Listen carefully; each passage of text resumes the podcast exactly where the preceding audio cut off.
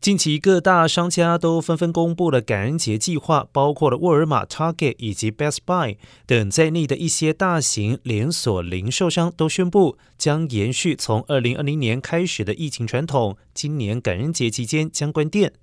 Target 执行长 Brian Corner 去年曾经表示，最初由于疫情驱动的临时措施，现在是新的标准。当疫情最终消退时，感恩节营业是我们不会回去的一件事情。而随着网上购物的发展，零售商不再那么依赖特定的日期来推动销售，而是延长购物季，让在感恩节关门，而不会对销售产生太大的影响。